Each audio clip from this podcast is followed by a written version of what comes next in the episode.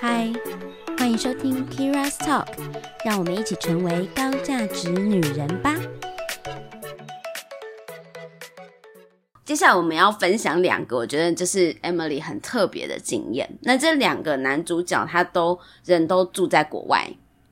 对对，刚刚说不谈远距离感情，结果我都在其中。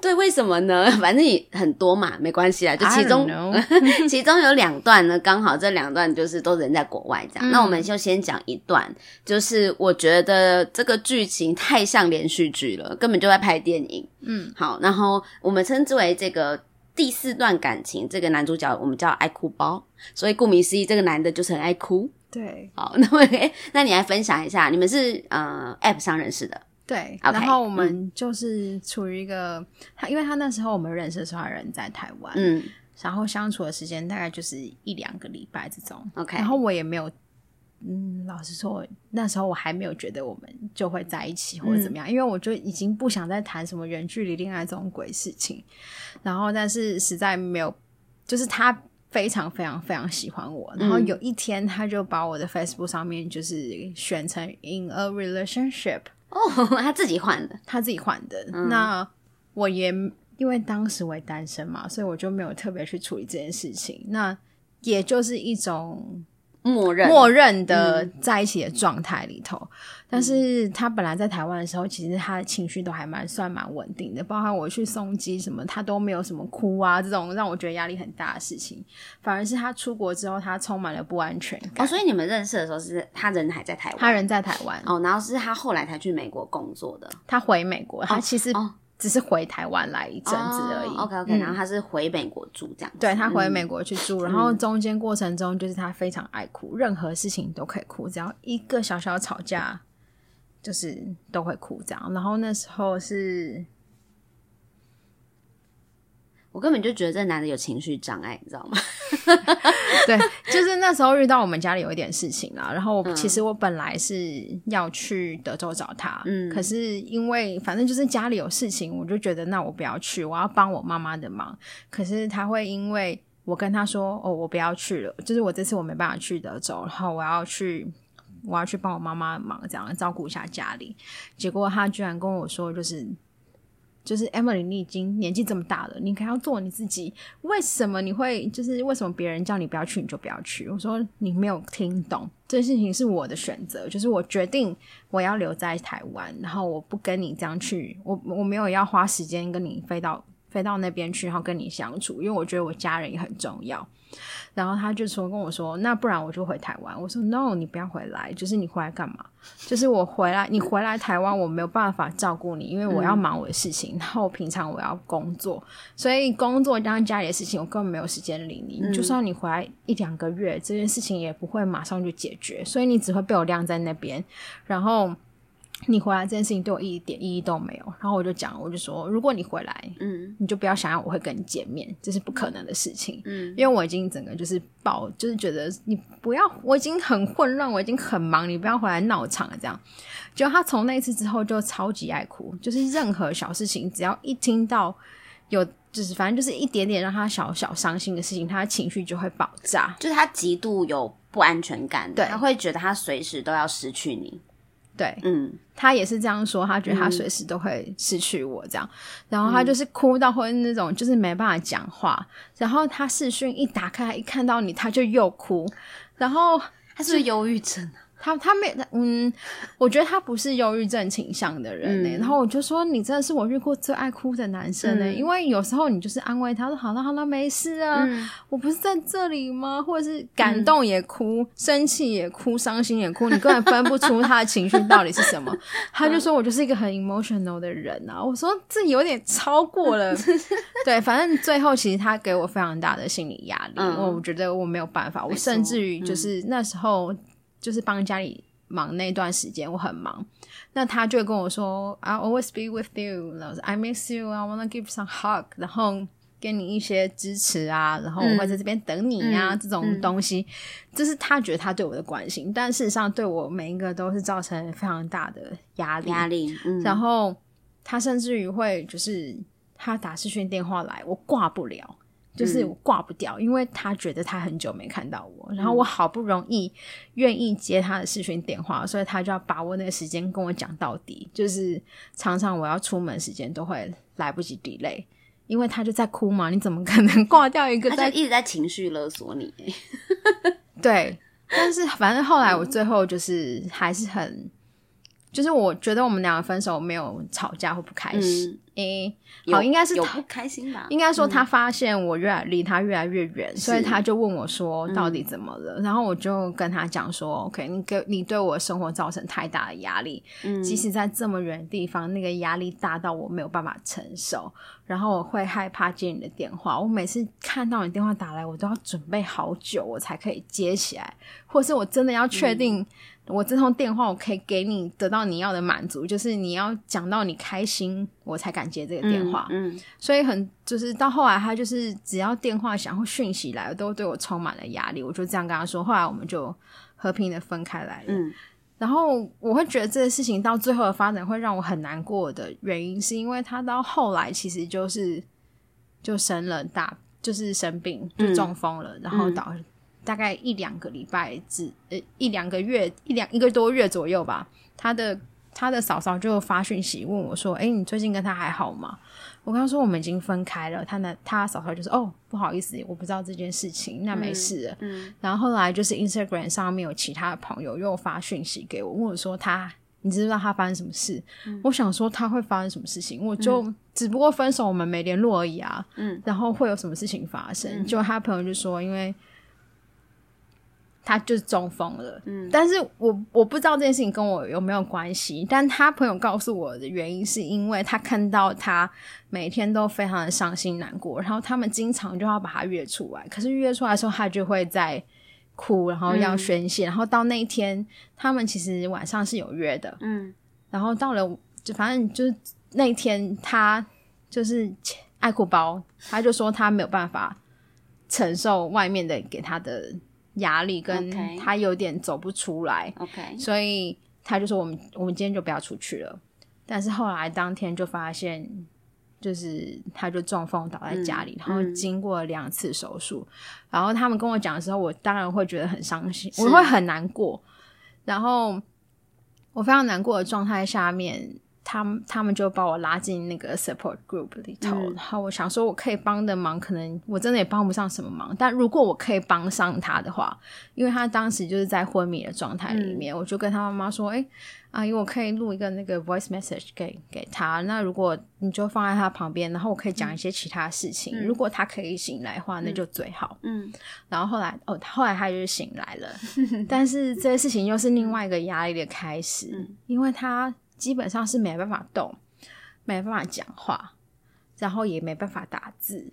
那但是他会想要跟我讲电话，嗯，所以我经常就是也是要准备非常非常久的时间才有办法把那通电话接起来，因为我听不懂他在讲什么，Okay, 因为他连语言都必须要重新训练，嗯，所以他的字全部都是粘在一起。然后再来就是他一看到我他就哭，就是视就是视讯电话一开起来就哭，或是 voice message。过来也是在哭，嗯、所以我，但我真的帮不了他。是，嗯，是。其实这个时候我们心理压力也都超大的。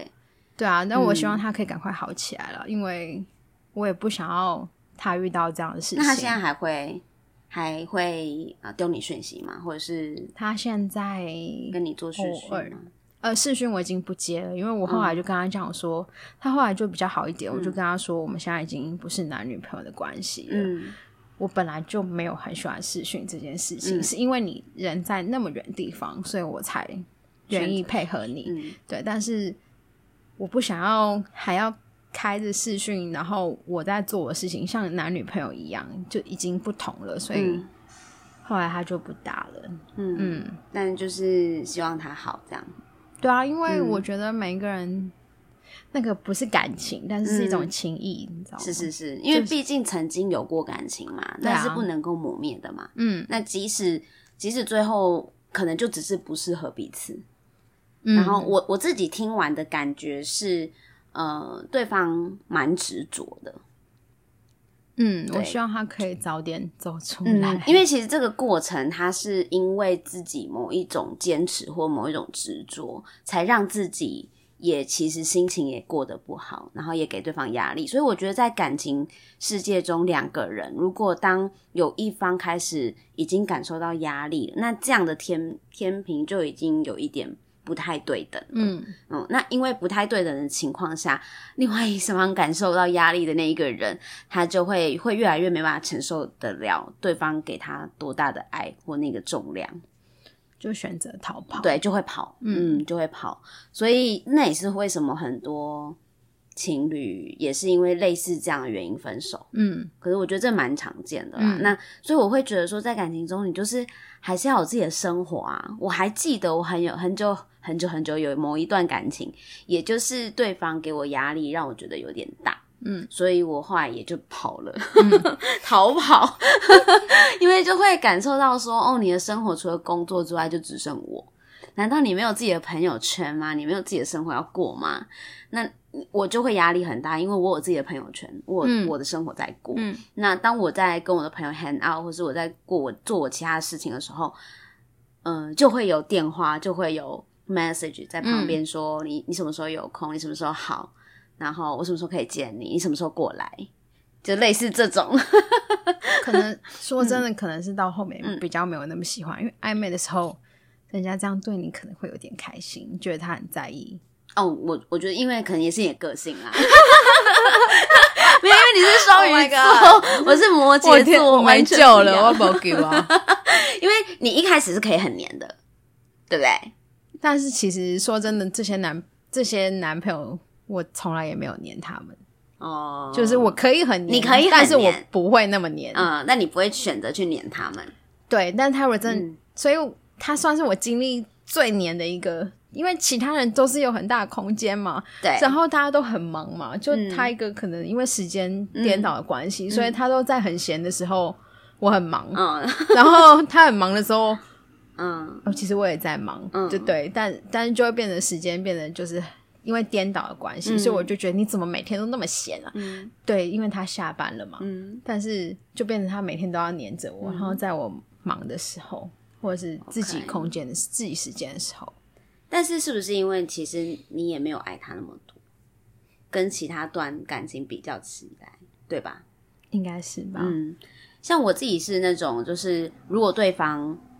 嗯，一开始就让我感受到我没有空间，我没有自由，我真的就跑很快，我会退很快。嗯嗯，我觉得我就是那种，但但是我的感情就是慢慢放，所以如果如果让我真的 fall in love 下去，我是没有办法很，我会很难抽身，所以我的感情的状态会跟你不太一样。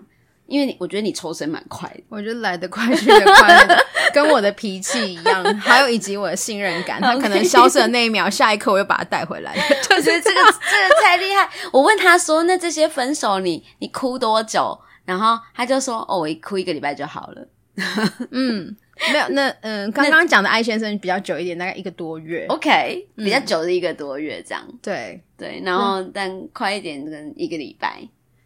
这样差不多就可以解决掉自己这些情绪上的问题。当然，当然应该说一个礼，嗯、应该说那一个礼拜你会很密集的去想到这件事情，可能一想到你就会觉得很难过，嗯、眼泪就会滴下来。这样，嗯、可是一个礼拜之后，这件事情还是在你的心里面，是只是你不会那么经常的去想到这件事情。嗯，它就是会变得比较淡，就过去了。过去，那就是真的是过去了的感觉。这样，好快哦。但是，但是 我不知道因为老师，我觉得算蛮好的啦，我觉得是好的啦，就是总比执着好吧。嗯嗯，但因为我我自己本人是没有 fall in love 的的经验过。你说让你真正感觉到爱的那种感受吗？对，嗯、对，其实完全没有过，所以我也不知道说我真的陷进去之后的我是长什么样子。你想象中是什么感觉？我想象中吗？应该说，所以你现在其实对 fall in love 这个东西，你有一个他想象的样子，所以你才会说你没有经历过吗？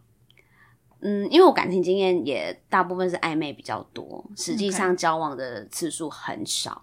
所以呃，而且交往的情况下也都是对方比较喜欢我的情况下才交往的，嗯、所以我会觉得。嗯、呃，没有那么深刻的感觉。嗯嗯，那我也会担心，说我是不是会，我我觉得某一种可能，我有剖析过自己，嗯、我觉得可能是担心自己就是失去了我自己。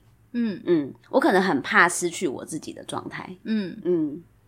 所以我才会说，就是像你，你谈感情飞蛾扑火似的那一种，我真的很难，是因为飞蛾扑火就代表说某种程度你要放弃某一些你自己的状态。或者是啊，或者是那本来就是你的状态，那就是我呀。Okay. 我是一个典型双鱼座女主角。OK，, okay. 好了，对。但是我很怕失去我我我的我的想法，你知道吗？我很怕我会为了这个人，然后放妥协了些什么，嗯、或者是放弃了我些什么。我不喜欢这种感觉啊。其实他们都没有要求我，嗯、说真的，他们没有要求我这么做，可是我就自己投入了。那本来就是这样啊，你知道失去做本来就这样吗？不是啦，我说失去自己的女人从来都没有被人要求过，好吗？都是自己莫名其妙就失去自己啦。Oh, OK，对吧？对啊，这才是在恋爱中的状态啊，我觉得。嗯，对啊，我就。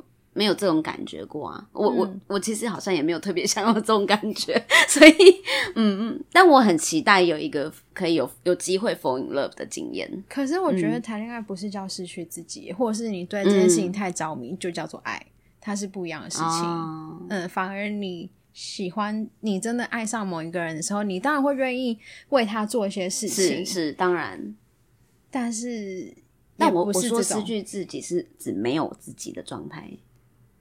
我觉得你的第那个第一，刚刚我们讲的第一段，嗯，就是某一种程度没有了自己。没有啊，我超有自己的。是吗？对啊，因为你是自己选择那个状态。Yes，OK。应该说那个叫做，我觉得我自尊心被我放到很很底下，嗯、然后别人眼光看起来会觉得我失去了自己，是但是事实上我并、嗯、我是很享受在那个恋爱的状态之下吗？很享受在那个电影剧情里面，嗯，对，因为那个电影剧情是我自己写的，的。嗯，因为你就知道那种人就是会这样，而且他完全就是那个男生，他完全不是我生命中会遇到的那种男生，嗯、就是他的样子、他的工作、他的一切，就是都是离我非常遥远的。那也是因为他够很遥远，所以你会想要发，嗯、想要知道会发生什么事。哦，某种程度你也好奇，到底这件事情、嗯、这段感情、这个剧情会发展成什么样的状态？嗯，对不对？嗯嗯，我我们要来最后分享一个 Emily 一个很离奇的，没有啊？我就他说他觉得这是他最梦幻的一段，嗯嗯，感情回忆这样。嗯对，然后现在是很好朋友。那我们要称呼这位叫做南非先生，OK，因为他在南非嘛，对，他人在南非，就南非男这样子。OK，嗯，他也是我在 Tinder 上面认识的男生。Okay. 不好，你我等一下说啊，就是我还蛮大部分男朋友会是在 Tinder 上面认识，因为我生活圈就非常的小。那这个人，我觉得他是比较特别。然后，但是我在网络上面认识男生，我其实没有去设定他要什么样的目标，嗯、所以他可能是我的朋友，或者是他可能可能不会成为我的朋友，或或是他会不会是男朋友这件事情，我完全没有做任何预设。嗯，那这个男生他的照片就非常有趣，就是他就是抱着一只小棕狗，嗯、就是非洲猎犬，抱着一只小猎犬。这是一张照片，然后第二张照片呢是他背上站一个狐獴，嗯，然后再一张照片呢是他拿了一个很大的摄影机，长镜头的那种，OK，然后我心里面就是心想说，哇，他那是生态摄影师，就是我好想认识他，而且在南非耶，会不会有一天可以去拍，就是南非大迁徙这样，然后就心目中充满了非常多的泡泡，但是当时就只是觉得。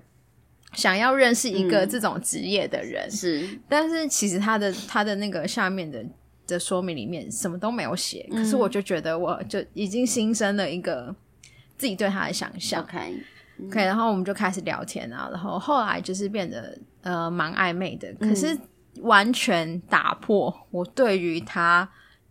生态摄影师这种人设的设，这个这个的设定，因为他其实他的工作就是非常的复杂，然后他因为，然后再来就是因为南非的治安非常不好，所以我跟他的对谈中，我有时候就是我们视讯电话一打的时候，他可能背后就是一支枪，那我就跟他说：“哎、欸，你可以把那个枪收起来吗？我放在那里，我压力很大。”然后他的工作某一种程度就是保镖，很像保镖的概念吗？他工作不是保镖，是他以前是保镖。哦，他以前是保镖，他曾经是保镖，嗯、然后好像在以色列还伊拉克，反正就是当有钱人的保镖，所以他身上还有一些弹孔，okay, 就是那。时候留下来帮、嗯、老板挡子弹，留下来的，所以后来是自己做生意。他自己做生意，嗯、但是他就有在运钞，然后或者是自己也有个保全公司，嗯、然后还有一个那个烟草的品牌。Okay, 嗯，然后其实因为他以前他的背景也就是混黑道出来的，所以他整个人的感觉跟感受，你就看到他，你就觉得他是一个黑道，就是一个 gangster，对，嗯、完全就是。不管是哪里黑道，但是他就是很台的那种黑道的样子，就是全身刺龙刺凤，是，嗯、然后就看起来就是流氓，黑黑的，看起来很凶。对，对，我觉得看起来很凶，看起来很凶。对，嗯、那他也就是真的那样子个性的人，嗯、他就是以前混混久了，只是现在洗白去做一些比较正当的工作。嗯，而在这过程中，我就发现其实他是心蛮细的人，但是就是他那些背景跟。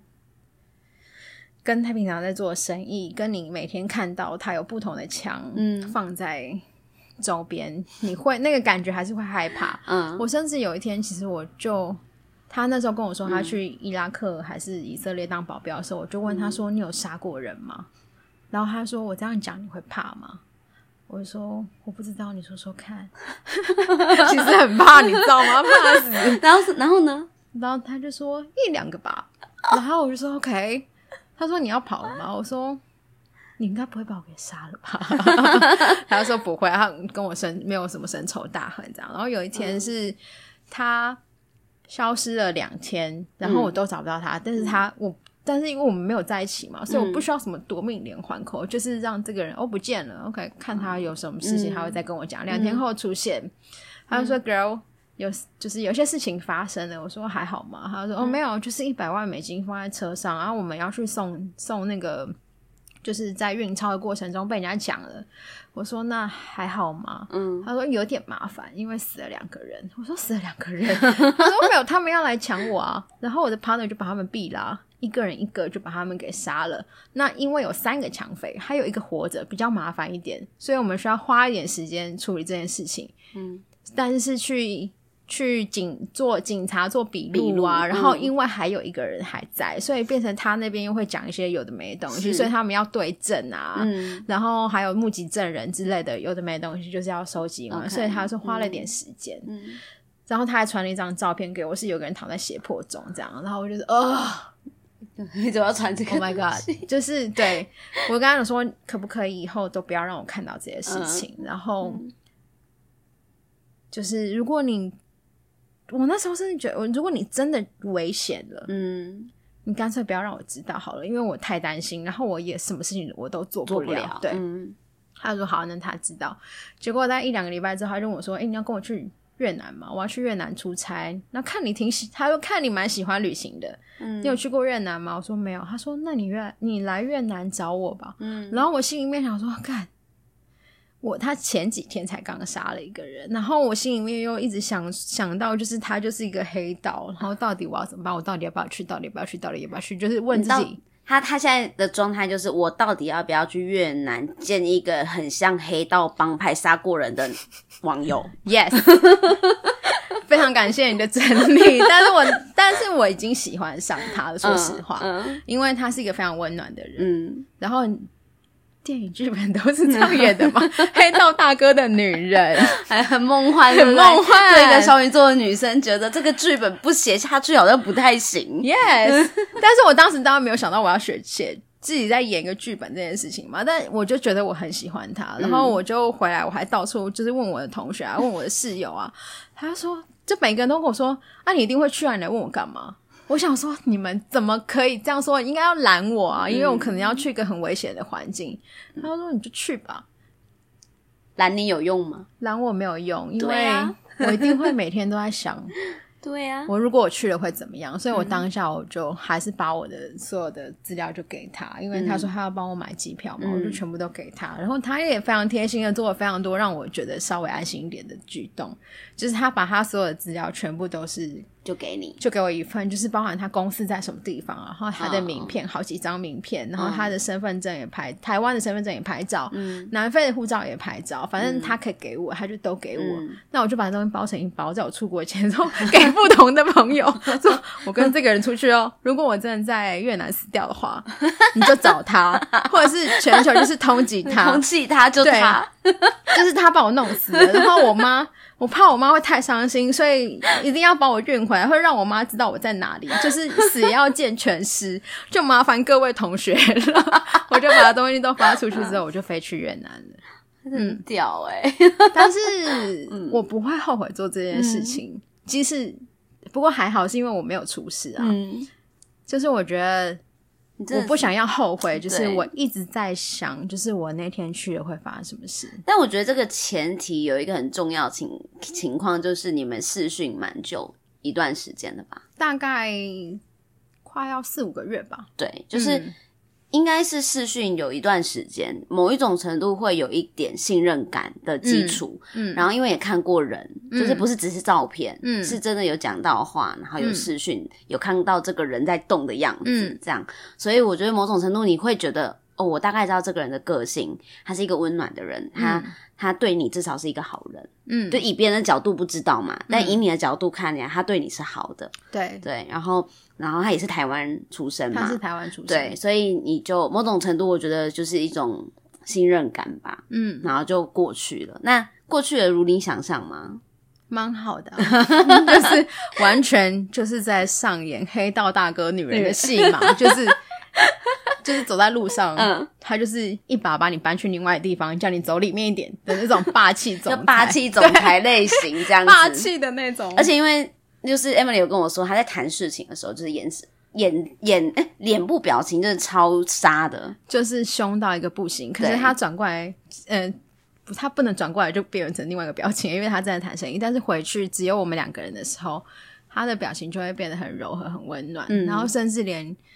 讲话都会很不一样，嗯、然后他有他本人有一个非常特别的特质，嗯，就是不管我多急，或者是不管我多发疯，他就两三句话都可以让我非常稳定，嗯，从我们开始试训的时候就已经他有这种超能力存在，所以讲话的语速跟他讲话的语气都是很沉稳的。那种啊，对，然后加上他看到的世界跟我世界太不一样了哦，所以我的事情在他的身上就是小事，就是鸡毛蒜皮的小事，嗯，因为他的世界就是生跟死的大事，对，像像这 COVID nineteen 嘛，去年公司比较没有那么好，就亏了大概三百万台币，然后他就问我说：“哎，你们去年年底结算，他就说你们去年怎么样？”嗯，我跟他说我就亏了三百，他说：“Girl。”我去年亏了两百，我说两百还好吧，以你这样子应该不算什么大钱。他说你大概没搞清楚，是两百万美金。我说 OK，对不起，好，对不起，我没事了，这只是小钱。他是用美金计价的，对。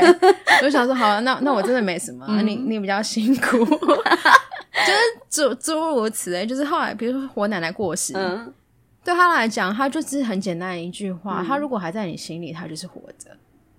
他就是这样而已，他也没有，嗯、他也不会太啰嗦的什么东西，嗯，嗯。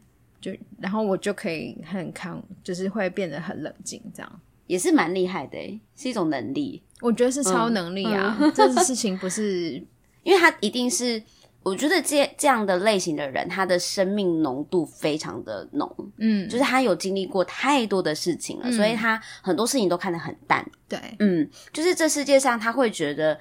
也许他明天就不见也说不定，谁知道？嗯、对的那种感觉。他前一阵子就跟我说：“哎、你再把你的那个护照都给我一次。”我说：“你要干嘛？”他说：“我帮你买张机票来南非。嗯”我说：“我去南非干嘛？”然后他说没有，我觉得我好像得 COVID nineteen，所以我 但是我答应你，就是要你来一趟南非，我怕我做不到，所以我先帮你把票都买一买啊，你那个饭店的钱我就打给你，然后你就自己飞来南非玩。我说什么？我不要。他说：“呃，我这个人就是重情重义，答应你的事情，我就会做到。我要把你送到南非来玩。嗯”我说：“那你就不要给我，就是我希望你是来南，你是来机场接我，嗯、然后亲自带着我去看那些东西。我不要我一个人去干嘛？” 嗯，他觉得这个承诺，但是我们要去南非是因为我们要见他。对，但是他也是每天都当最后一天在过活的人，嗯、所以他经常就会有这种。突发奇突发奇想，嗯，或者是说要坐直升机来找你吃个饭，然后再飞回去。没有直升机到不了啊，就是坐哈 坐飞，反正就坐飞机，反正就是回台湾，然后吃个饭，然后再他就说我要卤肉饭吃到饱，然后那个什么。反正臭豆腐也要吃啊，盐酥鸡也要吃，这样你就吃饱，他就回台，就回回南非去，这样。那就算了吧，不要了。那真太可爱了。嗯，对。那你们现在还是朋友嘛？对不对？蛮好的。他其实是，嗯，嗯，他对我蛮重要的啦。你为什么后续没有真的发展成？就是远距离啊，然后远距离让我发疯，哦就是嗯、我先疯掉，然后他就直接把我，拜，把我就是。就是把我踢走了，然后我就默默的接受这件事情，我就离开了。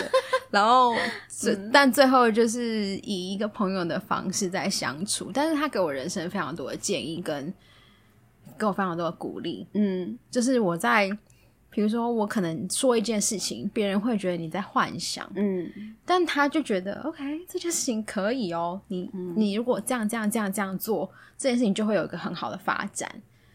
我觉得就是完全不一样的思维，因为很多人像我们就说，我们想要做什么事情，或是我们想要呃干一件就是很特别的事情的时候。没应该说超乎大家所想象，或是常理你的职涯，或是你的人生会发生的事情，大部分人都会先跟你说：“你确定你要这样做吗？”嗯，就是或者是你讲真的假的啊？嗯，拜托别闹了好不好？嗯，就是通常都会有给这种负面的嗯反应。嗯，那大家的呃那个前提是怎么可能？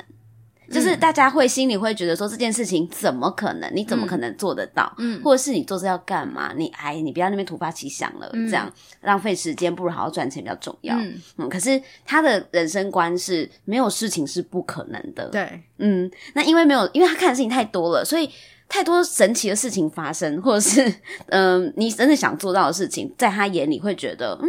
这是有可能发生的事情啊，所以他就会给你一一个方向，说：“哎，如果你这样做，搞不好就做到了。”嗯，他他的经历，他有一年大概两三年前吧，然后有一年过年，他就传了一张照片给我，然后我看到我整个吓死，嗯、是因为他。他的直升，后他站在一个直升机前面，那那直升机是破的，然后火正在烧，然后他在那边，然后比个耶这样，然后旁边打个新年快乐。Hello，大家不是拍电影哦，不是拍电影对。然后我想说，这发生什么事情？然后我就赶快发讯息给他，我说你怎么了？怎么了？怎么了？他说哦，没有，就买了一台直升机，二手的，那些来验货，所以就开了一下，然后开了一下就被侧风吹倒，已经离地了。嗯，然后。直升机就毁了，不过他就说这样也死不了。我说你还好意思讲这么轻松，是一个是一个空难哎、欸。对啊，他说没有那么夸张，就是掉下来，飞机掉下来而已，不是空难。我就说 OK，飞机掉下来就是空难呐、啊，对他来说，嗯。嗯。他就是很坦然的看待这一切，我想说，哇，你真的是内心太强大的人，而且还把他弄的照片，旁边写新年快乐，对。是有事吗？他还放一个龙卷风在，他他贴图技术很烂，那个照片后面还有一个龙卷风，是长辈图是不是，对，我觉得太有趣，所以我觉得这这段真的是奇遇记，诶我觉得是奇遇记，啊、很有趣。嗯、好，那呃，我觉得我还蛮想问 Emily，你觉得为什么你都会遇到这么？离奇的感情事件，或是我觉得，我觉得这些感情事件，我不觉得它是一个离离奇的事情，而是因为我很愿意去尝试每一种可能，所以这些可能在别人的耳朵里面听起来都是很离奇。好了，是很离奇 是不是，我觉得蛮离奇的。但是的确，你就是还 蛮蛮勇于尝试的。对，就是我其实没有在怕。嗯、我刚刚其实有讲到，就是我认为，嗯、呃，你不要去想一些你没有做过的事情。嗯、所以，为了避免我自己整天在空想这些事情，所以我遇到我喜欢的人，嗯、我基本上我就不会把它把它放掉。可以，我就会希望可以在一起试试看。嗯嗯，OK。那你会主动告白吗？会啊，会，就让他知道说我还蛮喜欢你的这样。对，但是我也不勉强他，哦，不会把他直接壁咚的那种，我也不会。哦，好，不喜欢我也就算了，就下一个，Next。OK，OK。那你会后悔遇到刚刚我们所上所说的有一些比较鸡巴的男子吗？我其实不会后悔，嗯，就是我觉得他们每个人都是我人生的一个回忆跟养分，跟我写的，就是让我的人生让你成长的故事，让我成长的故事，所以它变成了现在的我嘛。但是有那种如果再一次我就不要再经历的那种，就是一直在劈腿的那个先生，就是如果有我不会想再经历一次，但我现在有没有后悔？其实也没有后悔。反正因为经历过了嘛，就会觉得对啊，就够了。对，但是 如果我可以知道这件事情怎么样可以让这事情完全一点开头都没有的话，嗯，你可以阻断，你会阻断。我觉得阻断这件这件事情，在我知道跟经历过的想法里头，嗯，我就会回去把那件事情砍断，就是你不要跟这个人再有联络。我告诉你，我是来自未来的你。对，懂懂。那那我想问你一下，问你哦，你觉得伴侣？现在现在的你啦，嗯、就是伴侣对你来说是什么样的意义？其实我觉得伴侣对我来讲，它其实非常像是一个工作或生意上面的伙伴。我的意思是说，因为像就是你要去一起经营一个生活，或是一个你们两个一起经营的一段感情，嗯、其实很多时候会很像合伙关系。如果你一直合伙关系，你你们关系处的不好，或是你们的方向不一样，你公司怎么可能继续成长？是，嗯，伴侣对我来说，它存在意义就是陪伴跟互相成长，这件事情也是蛮重要的。嗯嗯。然后，嗯、呃，我其实心，我现在如果你要我讲的话，我其实没有想要去经历这么多有的没有的事情，嗯、我反而就是觉得简简单单的就好。嗯。但是我不想要，就是我希望是两个人可以互相成长。嗯，但如果太平淡，你会不会又觉得没有 feel？我有一种魔力，我应该可以让这件事情没有那么平淡吧？I don't know，我写脚本的应该、嗯、好哦。我不知道哎、因为我其实有经历过平淡的感情，嗯，但真的就是有点辛苦，就是对我来说。嗯、但那个平淡的感情，他本人也不是适合我的样子啊，哦、所以我可能就是要再思考一下。了解。但是伴侣对我来说意义，他就是人生里面可以跟我一起成长的那个人。嗯，然后我希望我们是可以互相尊重的。嗯嗯，了解。那现在一定还会有很多 K 粉们哈，有一些女人们正在爱里挣扎，或者是她也正在遇到鬼。嗯、那你有没有想要跟这些女孩子们说？我会觉得，如果你真的好，应该说，当我在感情里面，我自己在一个。自己很在挣扎，或者是我要不要离开的那个处境里头，我会变得很清醒的去告诉自己：假设这件事情不会改变，继续往下发生，你会不会愿意接受这件事情？如果你可以接受这件事情，其实没有错，就是你喜欢就好，嗯、你甘愿就好。嗯，你不要哪一天突然说我都是就把这件事情。怪罪到我觉得我在为你牺牲，嗯、我觉得这样就太辛苦了，那就不如不要吧。出来就是短痛一长，好，我短的比较，我痛的比较短呢、啊。可能有些人可能会痛的比较长，是，但是总比一辈子好。是，是，嗯。然后我会觉得每一个每一个人。你应该说，每个遇到的人他们都不一样，嗯，所以不要对爱情失去信心。哇哦，就是勇往直冲就对了。嗯、我来自于就是典型双鱼女主角 Emily 给我们最后的建言，嗯，勇敢好不好？为爱勇敢，就是冲就对了，就是冲就对了，嗯，因为刚刚讲过嘛，如果没有。真的发生的事情，你想一辈子你都不知道会发生什么事情。嗯，嗯，而且其实人生就这么一次嘛。嗯，You never know，就是这什么事情会还会发生，对不对？嗯，嗯，也许，嗯、呃，如果你正在你知道你接下来做这一个选择，它可能不是一个好的选择，但你愿意去承受它所带来的痛苦，那你就你就心甘情愿吧。对，嗯，而且对，我觉得爱情里面，嗯、这些都是爱情的全部。从你开始暧昧到你结束的心痛，嗯、他就是一个完美爱情，它就是它被打爆的时候就是这样，因为人生走到最后，它就是会有个人会离开嘛，不是我就是他，是即使你遇到那个 Mr. Right，嗯，所以这些东西就是整个爱情的部分啊。那你如果每一段爱情都是很用力的在这件事情里面，嗯，很棒啊，这样才真的可以感受到什么叫做谈恋爱的感觉。那我问你最后一个问题，嗯，就是你你相信？会有一个人陪你到老吗？我不相信我可以陪一个人到老。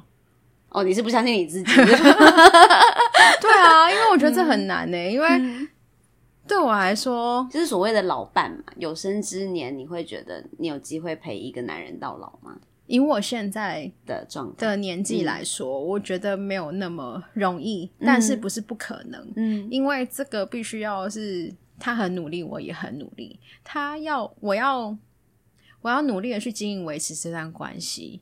那他也要很努力的跟我一起经营。就是如果只有我的期望的话，我觉得很难。嗯、那我对我自己的了解是，如果他不够努力，我不会想要改变他。嗯嗯。嗯，那我会，那我就会离开，我就直接放.我就会很，也不是很快放弃这段。应该说，如果他不够努力。我不想要让他变得很有压力，为了这段感情，对，我不想勉强他，嗯，我就会走。所以可能是我没办法，嗯，陪着他过一辈子。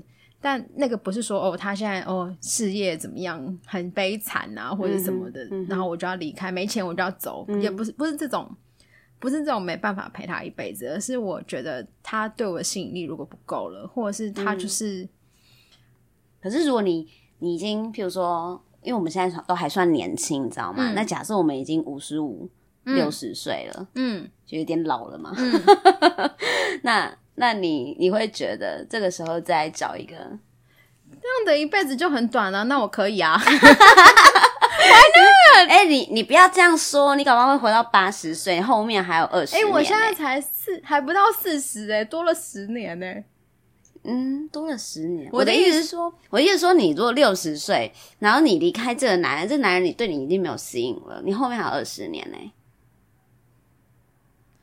他你觉得还可以再找一个？就是，对啊。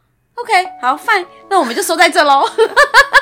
好哦，那寄希望今天大家 Emily 的感情世界有给大家一些你知道小小的启启发，好不好？虽然我最后呢，我有 ending 在一个我觉得也还蛮好的地方，所以如果大家有什么任何遇到的呃感情经验或鬼故事想要跟我分享，也麻烦留言给我，让我知道，或是私信给我，我有机会就在这个 Podcast 节目里面分享大家的故事给大家听。那今天的节目就到这啦，希望下一次我们也可以再讨论更有趣的主题。然后晚安喽，拜拜，拜拜。